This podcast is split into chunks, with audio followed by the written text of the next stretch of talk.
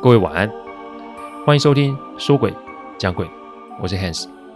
这十几年来啊，我一脚踏入一个非常冷门及奇特的领域，每天都在处理各种客户端委托的问题。问题除了人以外，不可免也有各种科学及逻辑所不能解释的案例。之所以啊，开这个音频是想要与各位分享心存善念的重要性。你别以为鬼很可怕，因为在我看来，人心比鬼还要让人恐惧。欢迎收听今天晚上的说鬼讲鬼。说鬼讲鬼的音频制作都有一定的程序规范，每个个案分享都要客户的书面授权才可以开始整理、写稿、录音、试听、制作。因此啊，每周只能录制一集，还请各位见谅。因为每一个个案都代表客户与当事人的信任，因此也只有我自己可以全权的做整理与制作。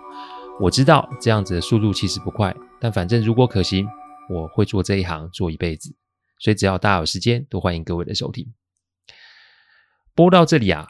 哇哦，也第三十三集了哦，算算时间真的是蛮快的哦。这个资深的听众啊，应该都知道，我对于山里面啊、河旁边啊、海旁边都有浓浓的敌意哦。这样说敌意也太偏激了点。不过我对于什么时间不可以到什么地方，其实有很明显的喜好。说鬼讲鬼的频道啊，并不是在上演什么玄奇啊、魔幻啊、灵异的戏码。我念之在兹的是用亲身处理的案例来提醒各位听众，在这个世界上有很多事情是我们不知道的。对于未知，千万不要用一个戏谑，甚至想要用一个征服的心态，因为很多事情及禁忌做了犯了，那都未必可以补救。我们都得为自己的行为负责，在我们的工作及世界里，负责这两个字可不是道歉或是赔钱就可以了事的。之所以会在开场提这些，跟今天的案例有关。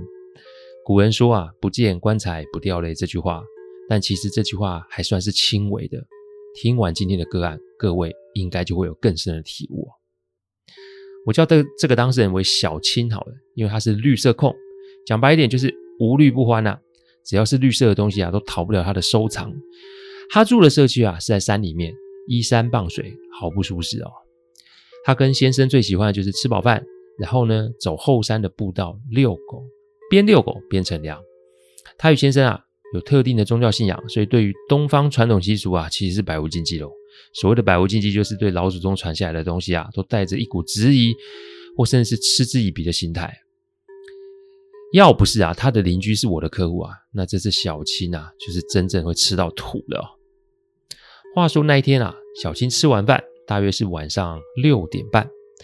六点半在山里面，其实天色已经算是很晚了。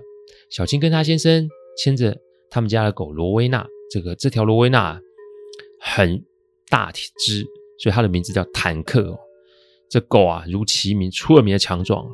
成年人要拉它都还得费上不少力哦。所以啊，有先生又有猛犬相伴，这后山也没什么好怕的哦。社区都是独栋独院的房子，所以啊，跟邻居的关系啊，仅限于左邻右舍。平日出门啊，坦克啊，都是迫不及待想要冲出门。但那一天不知道是为什么，死都不出门。无论是怎么弄、怎么推、怎么拉，坦克就是动也不动。小青啊，气得破口大骂的时候啊，他隔壁的邻居也就正好是我的客户啊，从二楼的窗户看下去。我的客户这时候看到小青院子门外啊，站着，嗯，不知道是因为角度问题还是其他的因素哦。嗯，怎么说呢？他看到这个老人家像是飘在门外的。我的客户啊是一个佛教徒，平日啊跟小青那家人互动也算频繁，所以出于担心客户啊，便下楼想跟小青打个招呼，但客户留了个心眼，身上带了法器下楼。他一出大门的时候啊，发现刚刚那个在小青门外的那个老人家已经不见了。客户以为是自己看错，所以啊就跟小青夫妻打招呼，然后跟坦克玩了一下。说也奇怪，坦克这个时候就愿意出门喽。可是当客户要离开的时候，坦克竟然咬住客户的裤子，死死的不让他离开。客户心想，这应该不是什么巧合吧，所以就摸摸坦克说：“好，那你让我回去换套衣服，我再跟你们一起去后山散步。”客户回二楼换衣服的时候啊，他禁不住心中的好奇啊，所以又从二楼的窗户看了下去。这一次。他在同样的地方看到了那个老人家，只是这个时候，这个老人家的头是看着客户这个窗户的，神色并不友善，好像是在警告客户你不要多事哦。客户本想啊，自己身上带着法器，所以不怕。但后来啊，他换好衣服又看了一次，这次看了腿都软了，因为在小青门外已经站了六个，这六个都用同样的方式瞪着客户，还是在警告他：你不要多管闲事。好啦，小青的时候，这个声音又传出来了，因为坦克又拉不动了，因为这个时候坦克已经在吹狗螺了，在这个时段，在这个山里面吹出这个声音。在这个偌大的社区里，让氛围更加的诡异哦。客户被吓到一个不行哦，他蹲在窗边想了想，觉得不对劲，打了电话给我。其实啊，说真的，最能体验我们的工作辛酸就是客户。每个个案都是跟客户有深切的互动。至于啊，我跟这个客户有什么过往，以后会在别集里面提到。但客户就是知道我是做什么的，就对了。我不清楚小青是招惹了什么，不过啊，我想有必要让他。身历其境才可以，我也没有办法立马上门就自我介绍说：“Hello，请问你有看到鬼吗？”所以唯有啊，让他们看见，我们才会有切入的点。再者啊，临界的朋友不会没事来找你麻烦，所以一定有原因。下完以后啊，才会说实话啦。加上我那一天啊，人在南部处理问题，所以 一时半刻啊，也没有办法抽身过去。所以我请客户啊，你把法器带在身上，然后拿张平安符啊放在坦克的身上，至少能起到防身的作用。那我隔天中午就会赶到客户那里。客户准备好啊，就下楼。说也奇怪，坦克一见到客户啊，就乖乖的跟什么一样。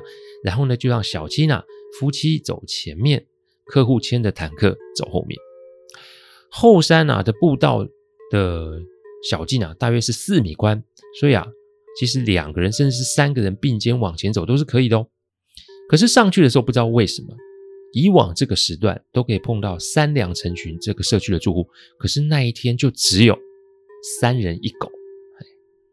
走到一半的时候，小青的先生发觉了一件事，他觉得怎么那么安静啊？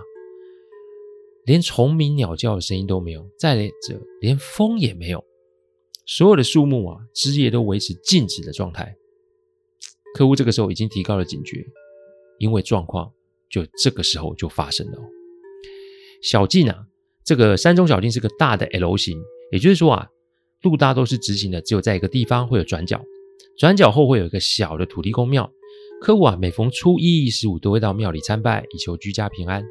这走着走着都快要靠近转角的地方时，转角那个地方突然起了雾。但是如果起雾，那么应该是整个山上都起雾才是，因为在山里面嘛。但是这个雾，它就只在转角处，感觉好像是有人在那边烧东西哦，然后冒烟哦。正当大家都觉得不对劲的时候啊，坦克呢就怂了，他就这么的趴下来，而且那个趴不是休息，那个趴是因为他害怕，所以不敢动啊。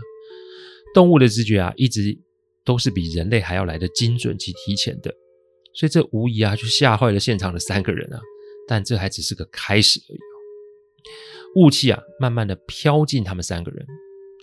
三个人啊，是要往前、往后，一时也抓不准主意。更别论坦克罢工的趴在原地一动也不动。那三个人总不能也把狗丢了自己逃命吧？这个时候，雾里面开始出现很多绿色的小光点。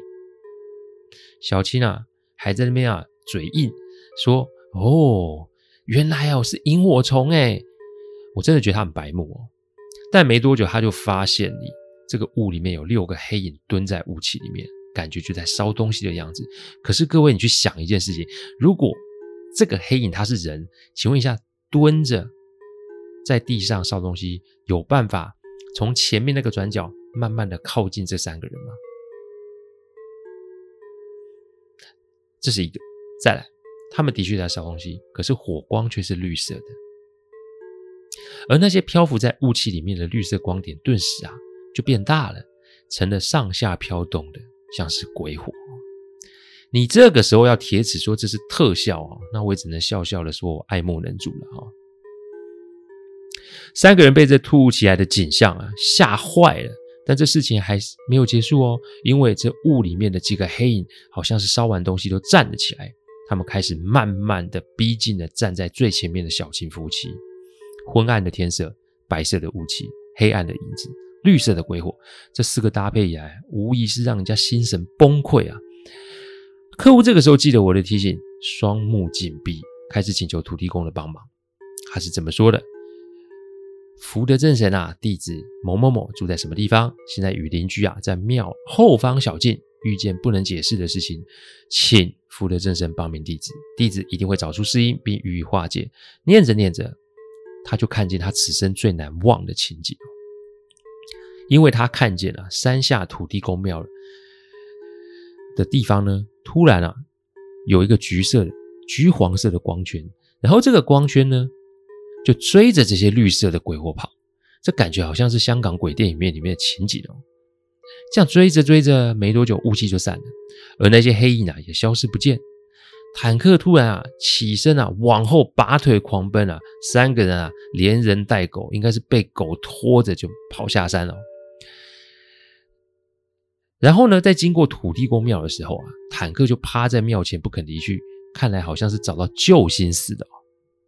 正当大家惊魂未定的时候，小青啊，白着脸吐了一句说：“我好像看到我阿祖哎，什么鬼啊？”小青的先生看着小青说：“阿祖不是去年就过世了吗？” 客户没有多说什么，只说今天啊，先都回家休息，明天正好有一位朋友会来家中做客，请他们两夫妻啊有空一起来。客户没有说我是做什么的，只是说今天可以脱险啊，完全是拜我这个朋友的建议哦所赐。说完了啊，大家就拉着狗啊，各自回家了哦。客户回到家，他记得起我的另一个提醒，那就是手拿三炷清香向外面参拜。大意是啊，我们无心冲撞各位，只是如果可以的话，给我们一个机会，看看有没有办法化解。所以今天纯属无奈，还请各位啊前辈啊见谅啊。得罪人啊要道歉，你得罪神与鬼也是同样的道理哦。客户说啊，他拜完后就去洗澡。洗完澡之后啊，他又忍不住好奇，又在二楼看了一看。这一次啊，没有看见任何影子哦，看来应该是暂时没有什么事，所以就等着我隔天来访哦。隔天到的时候啊，我一进门啊，就看见对我异常热情的坦克哦，他在我前面啊绕啊绕，然后又摇尾巴跟我撒娇，好像跟我很熟似哦。我听完他们昨天所有的事情后，我就问小青啊，你关 阿宙有没有留，有没有什么事情是没有讲的？小青说：“他跟阿宙感情很好，阿宙走后啊，还留了一些东西给他。以他那一辈来说，也只有他有。我问是什么，他说是玉镯和金条啊。那个时候还引发一些长辈的不满了，因为阿宙实在太偏心了。我再问小青，阿宙过世多久？他说一年半。那我说你对年的时候，我们所谓的对年就是长辈这个去世满一年的时候，那小青有回去拜吗？小青说没有。”但也不是他不想，只是啊，他没有办法面对亲人过世的情绪，所以就没有回去拜啊。看来啊，是你拿了东西，你结果又没回去拜，这才引发一连串的事端。我跟小青说，你可以不信这种事，但至少啊，你可以去大庙里面问问神明的意见。如果是，那就回去拜去探视；如果不是，我们再找别的方法处理嘛。不过，你必须把心中那种不屑。及批判放下来，因为神明并没有义务要帮忙我们。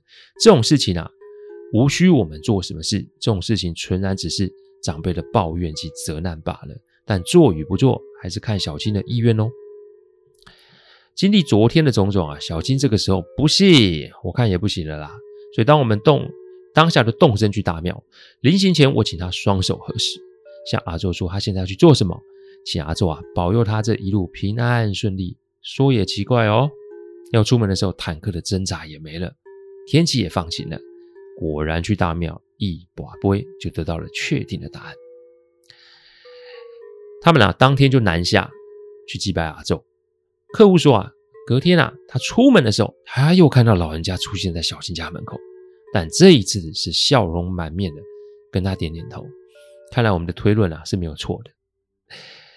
经过这件事啊。之后，小青啊，现在多了些人味。她不再错过双边家族扫墓的日子，也会在初一十五去土地公庙参拜，以求平安。她并没有迷信，但她学会敬畏与尊重鬼神的方法哦。贴纸啊，不是不好，但啊，要用对地方。有来有去的道理啊，适用于人、鬼、神。关系越亲密，其实就越在乎与计较。所以不要用理所当然的心态来面对关系的经营，否则出事是必然的哦。谢谢大家赏光，听完后请喝杯温开水再去休息。我讲的不是什么乡野奇谈，我讲的都是真实发生的案例。最希望的是劝大家心存善念，祝各位有个好梦。我们下周再来说鬼讲鬼，各位晚安。